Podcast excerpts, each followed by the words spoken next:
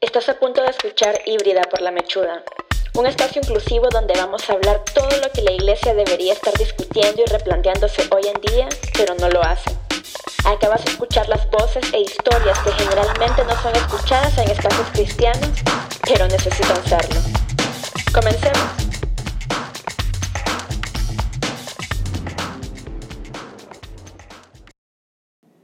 Hola, ¿cómo están? Yo sé, ha pasado un tiempo desde la última vez que nos encontramos. Honestamente, abril fue un mes difícil para mí.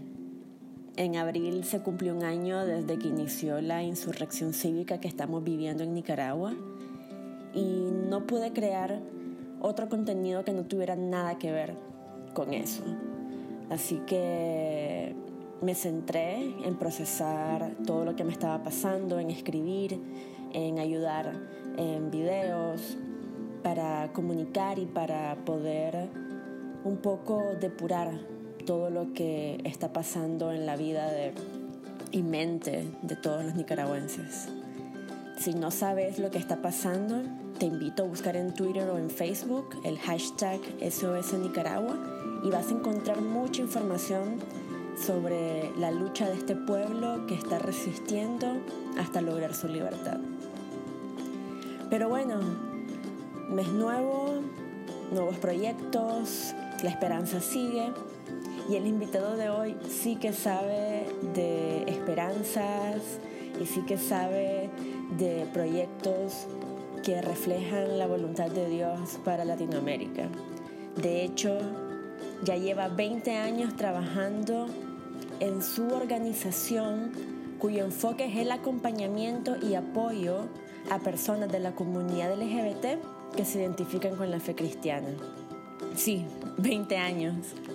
Marcelo Sáenz tuvo que luchar con su sexualidad y conciliar su fe en una época pre-internet. Y no solo eso, sino que también tomó la decisión de ayudar a otros y otras que estuvieran pasando por lo mismo que él pasó.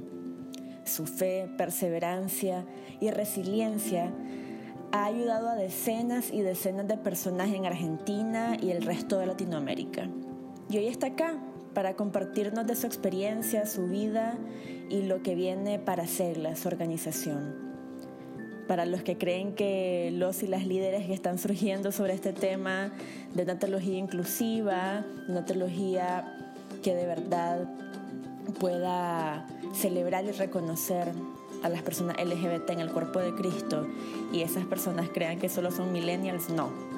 Marcelo es una prueba de que no hay nada más falso que esto. Así que los invito a escuchar esta conversación con este hombre que lleva más de 20 años en este ministerio. Comencemos. Bueno, eh, me da mucho gusto, en primer lugar, eh, poder tener esta conversación contigo, Sofía. Eh, y espero que lo que conversemos pueda servir a personas que, nos escuchan, ¿no? que esa es siempre la idea. En realidad, SEGLA, que es el ministerio que yo comencé hace casi ya 20 años, eh, se remite siempre a mi historia personal. O sea que cada vez que me preguntan qué es Segla o cómo nació Segla, tengo que hablar de mí y, de, mi propia, y de mi propia historia. Es que yo nací o crecí en un contexto cristiano evangélico desde muy pequeño. Mi vida eh, giró alrededor de la iglesia. Em, a mí me encantaban las cosas de Dios desde muy pequeño y esperaba cada domingo para ir a la escuela dominical. Así que imagínate cómo era todo eso. Sí. O sea que no le pasa. Muchos niños, de hecho, estar emocionados por la escuela dominical. Bueno, a mí me pasaba eso.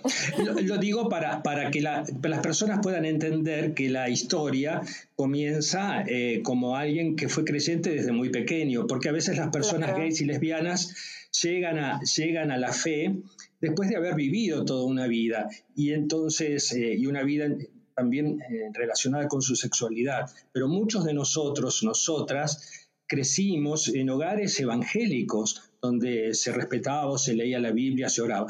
Y, a veces resulta, eh, no, podemos entender cómo, habiendo crecido en ese contexto, resulta que nuestra orientación sexual no fue la normativa. Eh, y eso es lo que me pasó a mí. Yo conocí a Dios antes de conocer mi propia sexualidad, y tal vez a muchos cuantos nos ha pasado eso, ¿no? Así que, eh, bueno, en, en la medida que fui creciendo, me fui dando cuenta que algo me pasaba que era distinta, distinto a lo, a mis compañeros, a mis amigos, y, también me, iba dando cuenta que no lo podía decir. Imagínate que yo tengo unos cuantos años, eh, bastante más de 50, para, que la gente se ubique. bueno, y, en, en esa época era un tema que ni se hablaba no, en, ninguna parte. Más aún yo vivía en ese tiempo en un pequeño pueblo del interior de Argentina. Así que eh, yo comencé a descubrir eso, algo que ni siquiera le podía poner nombre, no sabía qué, era lo que me pasaba. Después me di cuenta que había personas eh, que, bueno, que la gente miraba de manera muy rara porque decían que eran, no, no recuerdo cómo lo decían en esa época, maricones o lo que fuera. Sí. Yo tampoco me podía identificar con ellos, o sea, no me veía de esa manera. Así que, pero finalmente supe, supe lo que me pasaba y así comencé a transitar toda una historia que fue, en mi caso fue muy larga, Sofía. ¿De cuántos años estamos hablando? Y te estoy hablando desde, desde mi temprana adolescencia hasta más de 30 años. Sí, wow. Mucho tiempo. Sí. Eh, y, cada vez fue haciendo más duro porque, eh, bueno, yo pensaba que iba a cambiar, que, Dios me iba a ayudar, que me iba a poder enamorar de una chica, de una mujer, tener una esposa, como le pasaba a todos al principio, mm, bueno, no era tan importante, pero a medida que fueron pasando los años, se fue haciendo muy difícil. Yo no se lo había contado a nadie. Sabes que cuando uno está en una iglesia evangélica tampoco se preocupan mucho al principio, eh, si tenés novia o no tenés novia, si andás, eh, o tus amigos o tus compañeros cristianos, si tuviste alguna relación sexual, porque eso es algo que si ocurre, no se habla y por lo general no sé, supongo que no ocurre. Entonces, eh, al principio lo pude sobrellevar, pero después eh, se hizo muy duro. Yo clamaba a Dios, oraba, me encerraba en mi cuarto, lloraba, le pedía a Dios que me cambiara, que me sanara, no entendía. En realidad yo creía que lo que me pasaba era algo que le pasaba, me pasaba a mí solo, porque no podía entender a alguien que amaba a Dios que tuviera semejante carga que llevar. No sé si me entendés. Eh, intenté, intenté, bueno, en un momento, después ya siendo más grande y cuando ya era más independiente, ya más de 20 años, eh, recurrí a psicólogos, un par de psicólogos cristianos, un grave error, para consultar sobre este tema. Pero bueno, era lo que yo creía eh, que me podía ayudar. No fue así, así que las... Todo esto vos solo, es decir, no le dijiste a tus padres ni amigos, era vos lidiando solo con todo. Era yo solo y por eso fue muy duro. Y en esa época, en ese momento, eh, no había nada como para buscar eh, ayuda, aunque sea en forma eh, anónima. No existía, por supuesto que no existía Internet y tampoco había información disponible. La cuestión es que sí después, al final, cuando ya la situación se hizo más difícil, porque al mismo tiempo yo trabajaba mucho, estaba muy involucrado en la iglesia, tenía en el liderazgo de jóvenes, era muy reconocido, me querían mucho los pastores ya cuando de más grande, eh, mi congregación, porque ya fue en Buenos Aires, eh, era una congregación grande con muchas actividades. Y bueno, yo llenaba mi vida con eso y con, con los estudios. Estudiaba eh, ingeniería, después me recibí de ingeniero. Y entonces toda mi vida pasaba por eso para no pensar eh, o para tapar un poco mi problema, pero con el tiempo cada vez era más difícil taparlo. Hablé con un pastor, el pastor me aconsejó mal, como por supuesto generalmente aconsejan. Él pensó que como nunca había tenido una relación era mucho más fácil y que la solución era casarme. Terrible. Gracias a Dios tuve, me resistí a eso y no lo hice, porque después me enteré de mucha gente que que intentó o se casó, formó familias y, no les fue bien, realmente.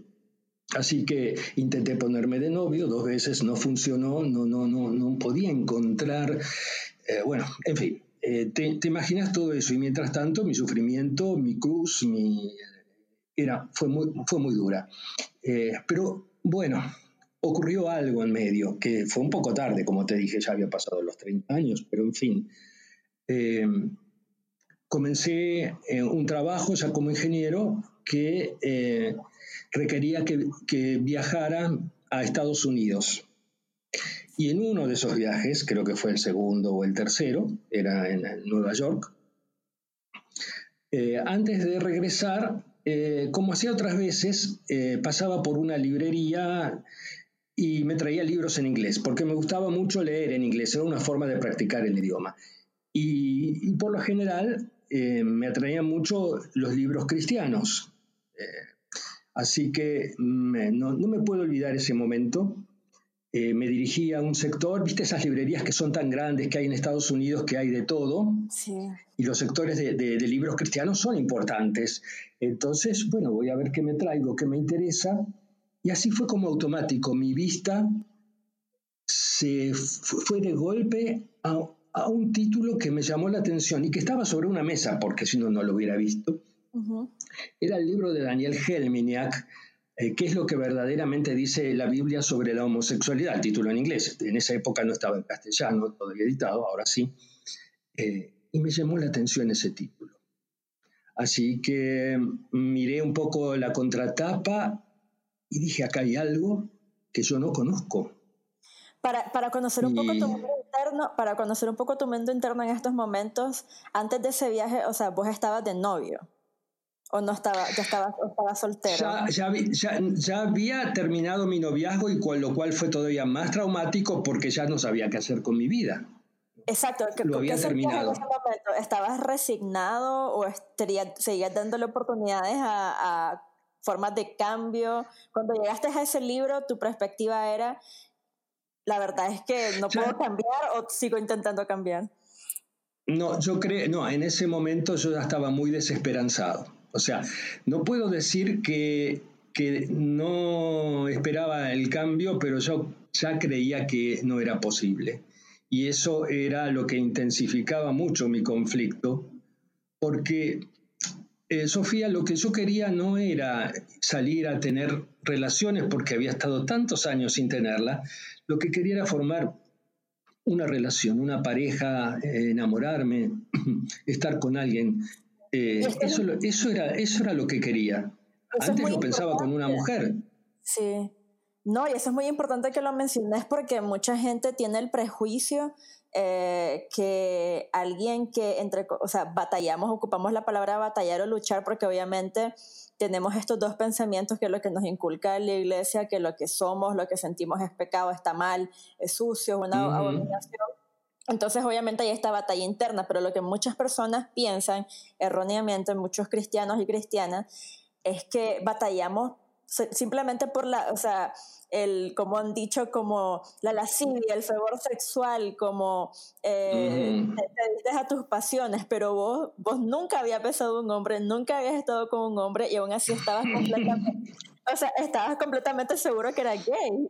Entonces, es como... Sí, pero fíjate que a tal punto era mi negación que yo no podía ni pensarme a mí mismo en el pensamiento que era homosexual. O sea, no lo podía ni, ni, ni, pensarme, ni pensarme, eh, o sea, mi negación era muy grande porque creía que era algo malo.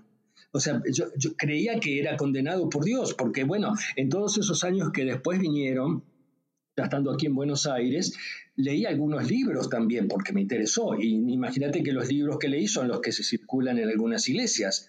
O, porque en aquel, en aquel tiempo no se hablaba. O sea, estoy hablando de los años 90, por ejemplo, 80, 90. Tampoco era un tema que se hablara. O sea, hoy se habla. Hoy hay de todo, se escucha mucho. Pero en ese momento no.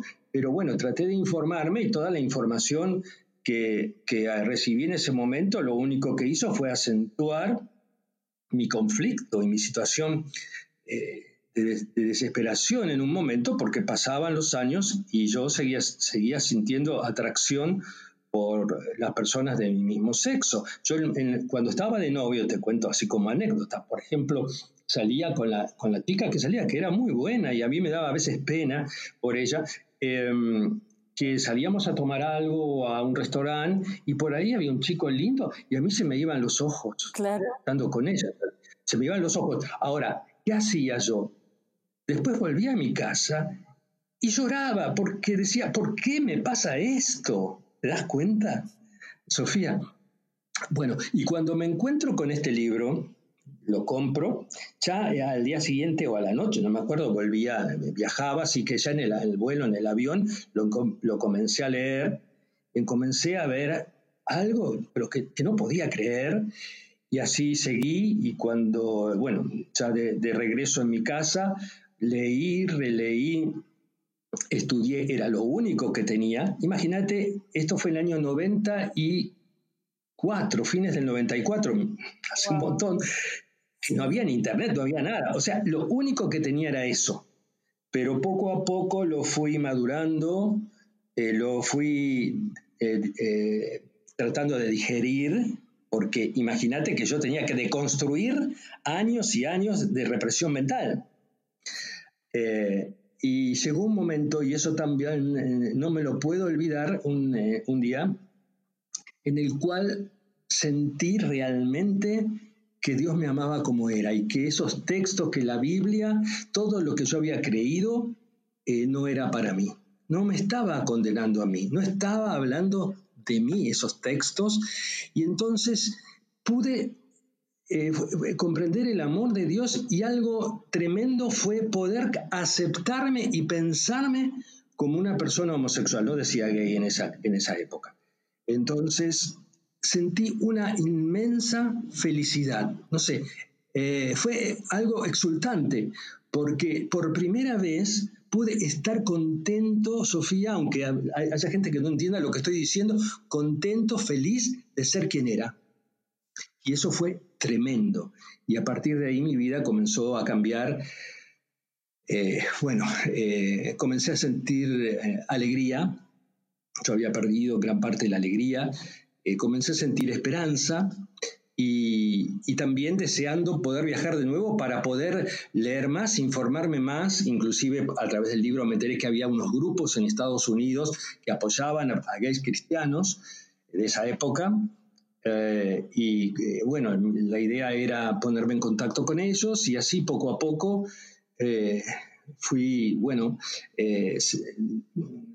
teniendo la esperanza de poder conocer a alguien, eh, aunque me costaba pensarme con, un, con otro varón. Fíjate vos, me costaba pensarme con otro varón, pero sabía que, Dios eh, no lo iba a desaprobar.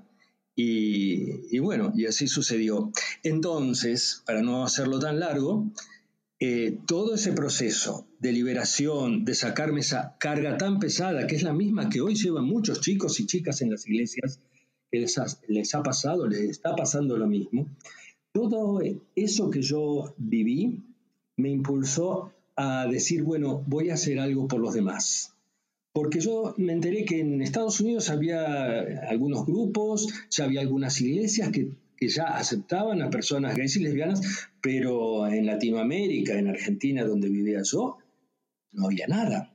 Y, Así que, es súper fuerte en mucho, sí. es muy fuerte en muchos sentidos, tomando en cuenta que lo que, lo que mencionaste es que fuiste a una biblioteca, tomaste un libro, después a cada viaje que tenías por trabajo aprovechabas y visitar estos grupos o conocer de estos grupos y comprar más libros. Solo puedo pensar que como hoy tomamos por sentado lo, lo, lo fácil, no voy a decir, o sea, quiero decir fácil en el sentido de accesibilidad a la información, pero entiendo que también cuando estás justamente en esta lucha interna tampoco es tan fácil moverte y decir voy a buscar información que... Eh, sí, sí, sí, sí, sí, porque hoy en día eh, eh, tenemos a nuestro alcance mucha información si queremos buscarla, pero yo lo que noto en muchos de los chicos y chicas, también gente grande, que, que, que tiene o que, que, atraviesa este conflicto con su sexualidad y lo que le inculca la iglesia, es que cree que no hay otra alternativa y tampoco se pone a buscar.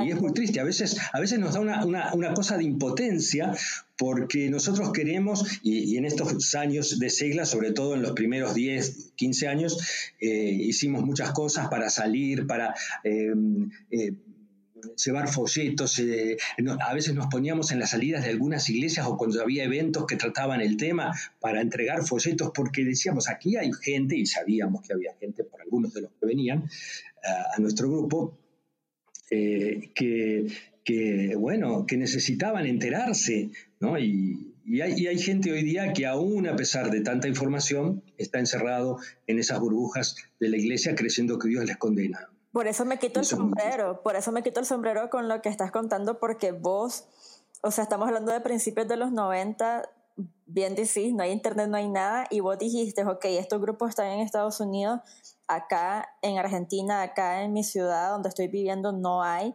y te moviste, y, y como, o sea, estamos un poco con, con todo el proceso del inicio, ¿cómo fue que, que, que, decidiste, que dijiste, sí, quiero hacer algo al respecto, como estás diciendo, y cómo surgió todo, cómo al final te organizaste y, y qué te movió? Sí, bueno, yo no sabía cómo hacerlo. Eh, y ahí perdí como dos o tres años, eh, o cuatro años, eh, porque pensando a ver cómo hago, qué hago, estoy solo. Bueno, te tengo que agregar algo. al año de, que pasó esto, de que yo pude aceptarme y sentir la gran felicidad de, poder ser gay y sentirme aceptado por Dios, un año después conocí a mi actual pareja, con, quien todavía estamos juntos. Así imagínate, pero bueno, fue hermoso para, en ese momento porque era mi primera relación, era mi primer encuentro con alguien eh, que justo también eh, buscaba lo mismo que yo, o sea, una relación seria y se dio que la, que la pudimos llevar adelante. ¿Cuánto tiempo Así que bueno, éramos y 22 años. bueno, em, así que éramos los solos, porque, ¿sabes qué? Cuando yo, cuando, cuando pasó esto que, te estoy contando, yo decidí dejar la iglesia porque eh, mm, sentí que no podía permanecer allí eh, si no decía la verdad, eh, y si decía la verdad, me iban a rechazar y me iba a sentir muy mal. Entonces mi decisión fue no, no mentir, quise ser honesto, esa era mi manera de pensar. Yo dejé la iglesia y dejar la iglesia me significó perder todos mis amigos y mi grupo de relaciones. O sea, quedé literalmente solo, Sofía. Fue muy duro, tuve una decisión muy difícil, pero yo sabía que Dios me iba a ayudar porque tenía esa fe. Bueno, conocí a Marco, eso fue muy bueno. Eh, así que los dos eh, habíamos transitado unas historias medias parecidas, así que los dos quedamos solos, los dos estábamos solos. Y eso mm, fue un poco lo que demoró eh, que se concretara lo que yo tenía en mi corazón, que es iniciar un, vamos a decir, un ministerio cuyo único objetivo era ayudar a otros creyentes que habían pasado o estaban pasando por lo mismo que yo a reconciliar su fe con su sexualidad, sobre la base de que la Biblia no condena, ni Dios ni la Biblia condenan las relaciones entre personas eh, del mismo sexo, y menos cuando esas personas eh, establecen relaciones responsables, comprometidas.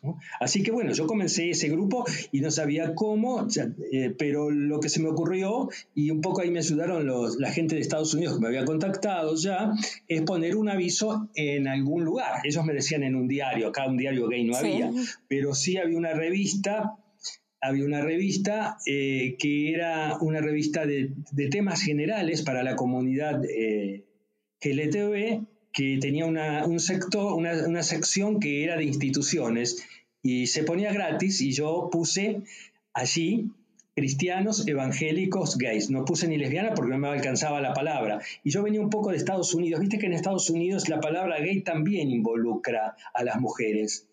Después me enteré que en Latinoamérica no es tan así. Sí, sí, Pero bueno, puse, por eso cristianos evangélicos gays era CEG, después se transformó en SEGLA, porque la gente que empezó a venir empezó a decir, bueno, pero cambiemos el nombre y lo hicimos.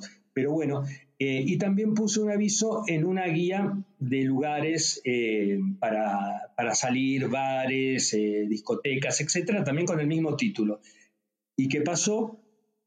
Yo pensaba, bueno, pero los gays cristianos no van a venir porque no, no leen esto, pero había quienes ya se habían animado o, o, por ahí se habían retirado de la iglesia y leían esa, e, e, esas este, gráficas y, y, empezaron, llegaron los primeros que vinieron a Segla, ¿no?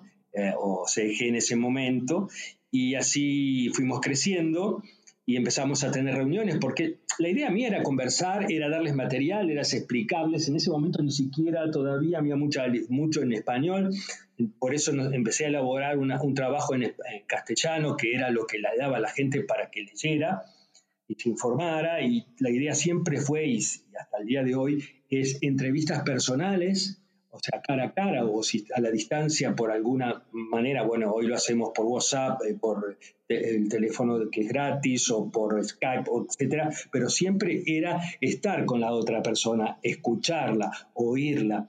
Y, eso fue así desde el principio. Y la gente que empezó a acercarse decía, bueno, pero yo quiero conocer a otros cristianos gays. Y eh, entonces eh, tenemos que hacer algo. Y comenzamos a hacer una reunión cada 15 días, después la hicimos todas las semanas, era los viernes en mi casa, y así tuvimos dos o tres años. Y después tuvimos un milagro en ese momento, algo que, fue realmente muy importante para, para nuestra historia, que eh, a través de un contacto, una de las iglesias metodistas de la ciudad de Buenos Aires nos quiso conocer.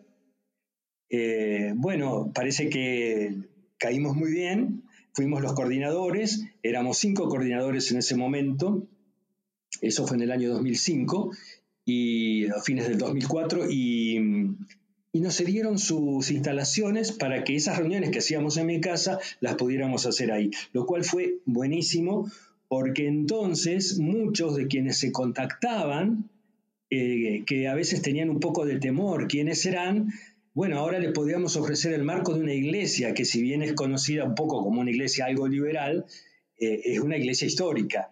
Eh, nos, nos, encontramos en la iglesia metodista del barrio de Flores y eso nos ayudó mucho también. Así que bueno, fueron muchos años, fueron mucha gente que, que, que se acercó mucha gente que pudimos ayudar a, también a sacarse esa carga. Esa fue mi mayor satisfacción, mi mayor alegría todos estos años. Y también a través de una página web que hicimos una primera, esto al principio también, y ahí te digo, Sofía, que recibíamos mails todos los días en los primeros años tres, cuatro por día de todas partes de Latinoamérica, de todas partes de Latinoamérica, y cada uno lo contestábamos y, nos, respondíamos y volvíamos a interactuar y, nos enteramos de mucha gente que también se, benefició eh, en lugares lejanos que jamás conocimos. la, necesidad, la necesidad es mucha. De hecho, ahora que decís que estuvieron en una iglesia, me imagino que hubo muchas personas que incluso dudaban en entrar, me imagino, o algo así, porque creo que si, si estás escuchando y si sos cristiano, cristiana y sos LGBT, entendés, entendés lo fuerte que puede ser eso. Tal vez si vos sos aliado o aliada, tal vez no, no, no se imaginan lo fuerte que es decir estoy en una iglesia y una iglesia que desde afuera parece iglesia, o sea, una iglesia, como o sea, no, porque están las iglesias que son no denominacionales y parecen más como casas o un centro de convención así, pero estamos hablando de, claro, sí. o sea, la estructura cual templo y poder entrar y decirme, o sea, estoy acá con todas mis identidades y me están dando el espacio para reunirme con otras personas que, que no son heterosexuales, sí, mm, o sea, debe ser súper, o sea, esas personas hace 10, 15 años que no, O sea, no te imaginas todo lo que ha pasado hasta ahora, debe haber sido muy, muy fuerte. Muy fuerte. Y, las personas que venían, eh, bueno, eh, al principio a veces con un poco de temor, de hecho muchas llegaban a la puerta y se volvían. Después nos contaban, porque después llegaba un momento en que se animaban. Eh, sí, sí, sí. pero, pero bueno, luego era tremendo para ellas comenzar a participar en un, en un lugar donde eran recibidos en la fe eh, y aceptados y aceptadas, ¿no? Y sobre todo en la iglesia metodista, porque después eh, unos cuantos eh, comenzaron a congregarse en esa iglesia. Lo que pasa es que había gente que venía de muy lejos y no podía asistir a, las reuniones todos los domingos, pero los que, los que pudieron se hicieron miembros de esa iglesia. Bueno, después con los años en Argentina aparecieron otras congregaciones, sobre todo luteranas, metodistas también, inclusivas, ¿no? Entonces eso hoy día es también una gran bendición eh, porque el que necesita congregarse y sabe que no va a ser aceptado en una iglesia eh, conservadora, fundamentalista, tiene un lugar, pero no pasa en todas partes, ¿no? Solo en las grandes ciudades, en el interior del país todavía no existen esas posibilidades, se hace muy difícil. Pero bueno, en fin, eh, nuestro trabajo siempre se focalizó en ayudar de hecho, eh, muchas veces, perdón, se, había quienes venían y, decían, pero tenemos que formar una iglesia nosotros, y yo siempre me resistía a eso, a veces no me comprendieron, a veces se, armó un poco de conflicto, pero no, no, no, no estaba en mi meta eso, mi meta estaba en poder, eh, ya te digo, ayudar y en la forma más personalizada posible a las personas, sobre todo para que pudieran entender que esos textos de la Biblia que todos conocían, en realidad no condenan a las personas homosexuales como las podemos entender en el día de hoy. Esos textos hablan de otra cosa, eh, nunca nadie lo, nos lo explicó de esa manera, más bien eh, la homofobia o la resistencia a la diversidad sexual, a las minorías sexuales de las iglesias, hace que ni siquiera procuren tratar de interpretar esos textos y profundizar. Son, bueno, ya sabes cómo son en esos sectores evangélicos. Y nuestro trabajo era eh, tratar de explicar eh, y, ayudar a entender que, esos textos no se aplican a nosotros, tienen que ver con, otro momento de la historia, con, en el cual, y, esa, y esto que te voy a decir es algo que hoy día insisto mucho, más que en los textos que hay que explicarlos, porque la gente que viene de las iglesias evangélicas está muy apegada a la Biblia, a veces demasiado apegada a la Biblia, y entonces hay que explicárselo con los versículos y, explicando, y, desarrollando, eh, digamos, todo lo que podemos para que ellos puedan entender que esos textos no tienen nada que ver con nuestras relaciones el día de hoy. Pero hoy, hoy yo enfatizo en que por encima de que esos textos están y no tienen que ver con relaciones de personas que se respetan, que relaciones responsables y menos relaciones en el marco del amor, esos textos siempre, esos pocos textos, porque tenemos en el Nuevo Testamento tres y en el Antiguo Testamento uno o dos que son de Levítico, son como uno, en la historia de Sodoma y Gomorra, ya hay que descartarla porque es, bueno, creo que cualquier persona con un poco de, capacidad de razonamiento sabe que eso no tiene que ver con la homosexualidad, pero bueno, también profundizamos en eso. Eh, todos ese esos pocos textos hacen referencia a conductas sexuales, eh, todas relacionadas con el abuso, la violencia, la opresión, el comercio sexual, la prostitución y siempre en contextos de idolatría, pero no tienen que ver con relaciones responsables o adultas, ¿no? amorosas, como te decía. Pero por encima de eso, mi insistencia es los autores, o sea, quienes escribieron esos tan pocos textos en el, Nuevo Testamento fueron de Pablo, porque Jesús sabemos que ni habló del tema, eh, desconocían lo que estaba detrás de esas personas, de las conductas de esas personas. Eh, solamente ellos veían actos, pero no veían la condición de la persona, porque la homosexualidad como condición, la orientación sexual, es algo que los, eh, comenzamos a conocer desde hace apenas un poco más de un siglo. Entonces, ellos no entendían la homosexualidad, entonces no podemos esperar que, que lo que ellos escribieron nos pueda servir para hoy. Las categorías heterosexual, bisexual, homosexual, no formaban parte de su conocimiento. Ellos no pensaban en esos términos. Entonces lo que ellos escribieron eh, no lo podemos utilizar para definir en el día de hoy una posición ética y moral respecto de la homosexualidad. Tendríamos que buscar en todo caso principios de la Biblia, que los hay, que nos apoyan, pero eh, cuando me dicen, ¿y qué dice la Biblia sobre la homosexualidad? Hoy más rotundamente que nunca digo nada, ¿no? Porque quienes escribieron no la entendían. Y nada. Eh, eso es muy importante que lo entienda la gente que y justamente esa gente que nos escucha, ¿qué le dirías a un chico, una chica o incluso sí, alguien mayor que fue criado y lleva, o sea, criado en este fundamentalismo y ya está en su mediana edad o incluso en su vejez? me imagino que han, escrito personas mayores también, a, a mí por lo menos sí, yo sé que de todas las seguramente. Mm, mm. ¿Qué me dirías? En una de nuestras reuniones en la, iglesia metodista, cuando estábamos allá, llegó un señor que no sabíamos quién era, y resulta que era un pastor de, una ciudad de, Tandil, que es bastante grande, es un, pueblo, una ciudad bastante grande de la provincia de Buenos Aires, un señor de casi 80 años que había descubierto que Dios lo amaba, como, ya tenía esposa y todo, y, la cuidaba mucho y la amaba mucho, pero con todo, con, todo su testimonio y la alegría con que vivía a esa edad, el saber que Dios la amaba y haber descubierto a través de, bueno, de, la gente que, que nosotros trabajábamos en ese momento, eh, que, la, Biblia no le condenaba, ¿no? Pero bueno, gente grande llegó siempre, incluso Sofía, varios pastores, varios pastores, ¿no? Líderes de iglesias.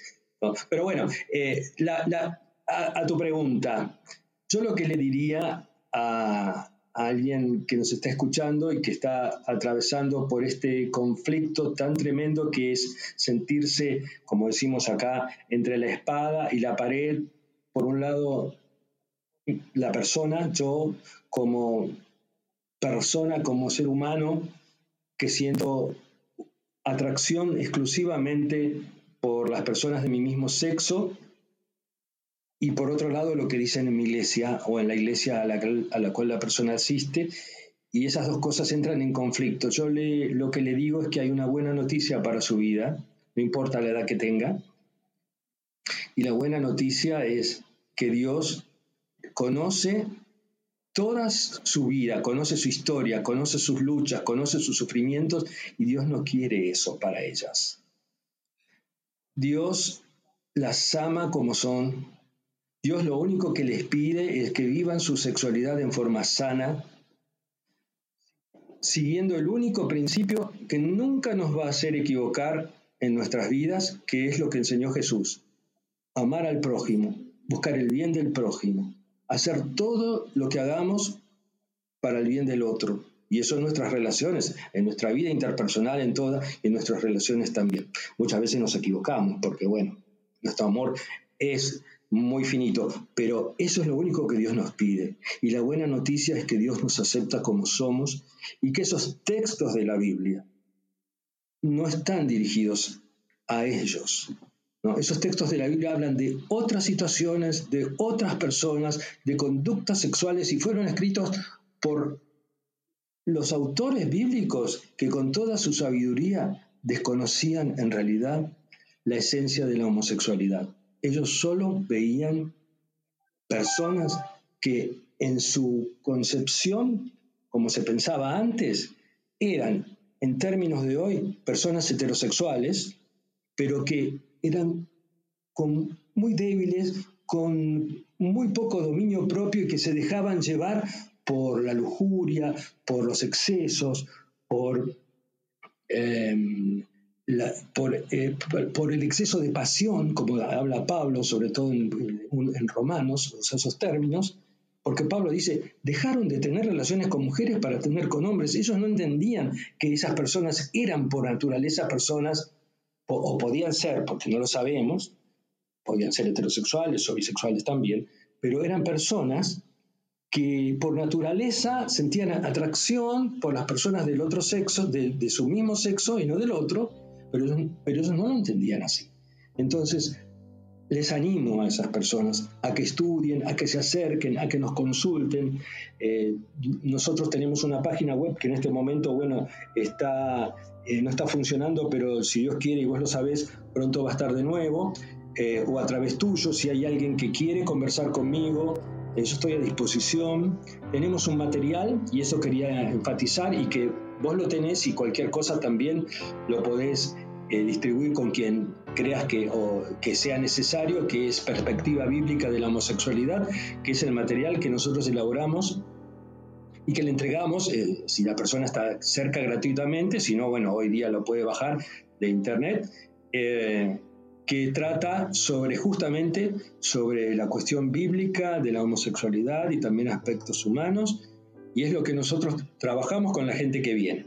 Primero le damos para leer, para estudiar, para madurar en oración y luego para conversar con nosotros em, todas las dudas, las preguntas, las cosas que no entiendan o que creen que no están de acuerdo, porque es a través de ese diálogo, ese diálogo cercano, es que la persona se siente apoyada y, poco a poco va a conseguir lo que, lo que le va a liberar y le va a sacar su carga. Eso es lo que podemos ofrecer y que, tengan esperanza, que Dios las ama. Me encanta. Que Dios las ama tal como son. Me encanta. lo que quisiera decirles. Me encanta y muchísimas gracias Marcelo por, por compartirnos tu historia, por compartirnos el trabajo que estás haciendo y definitivamente pondré en mi sitio web, también compartiré en mi Facebook eh, tu sitio web, también el grupo, tenemos un grupo en Facebook, así que Segla, C-E-G-L-A y la verdad es que siempre estás compartiendo, siempre hay una buena comunidad que está compartiendo información y debatiendo y hablando. Y si estás escuchando y querés conocer a otras personas que pasaron o están pasando por lo mismo, eh, contactanos, contacta a Marcelo, contactate conmigo y definitivamente, como dice Marcelo, no estás solo o sola. Así que Exacto, estamos trabajando juntos ahora con todos los que tienen este mismo espíritu, desde distintos ángulos, desde distintos lugares, pero estamos juntos. Eh, con, bueno, ahora que nos conocimos nosotros y que me, alegra, me ha alegrado tanto conocerte y saber de todo lo que estás haciendo, bueno, eh, todos estamos a disposición de quienes pueden eh, necesitar de nuestra ayuda. Gracias por escuchar hasta el final esta conversación con un hombre con un camino tan impresionante como lo es Marcelo. Y como siempre digo, si este tipo de contenido te es de bendición, no dudes en apoyar la obra. Aprende cómo ingresando a mi sitio web www.lamechuda.com y dale clic en la sección Apoyar la obra.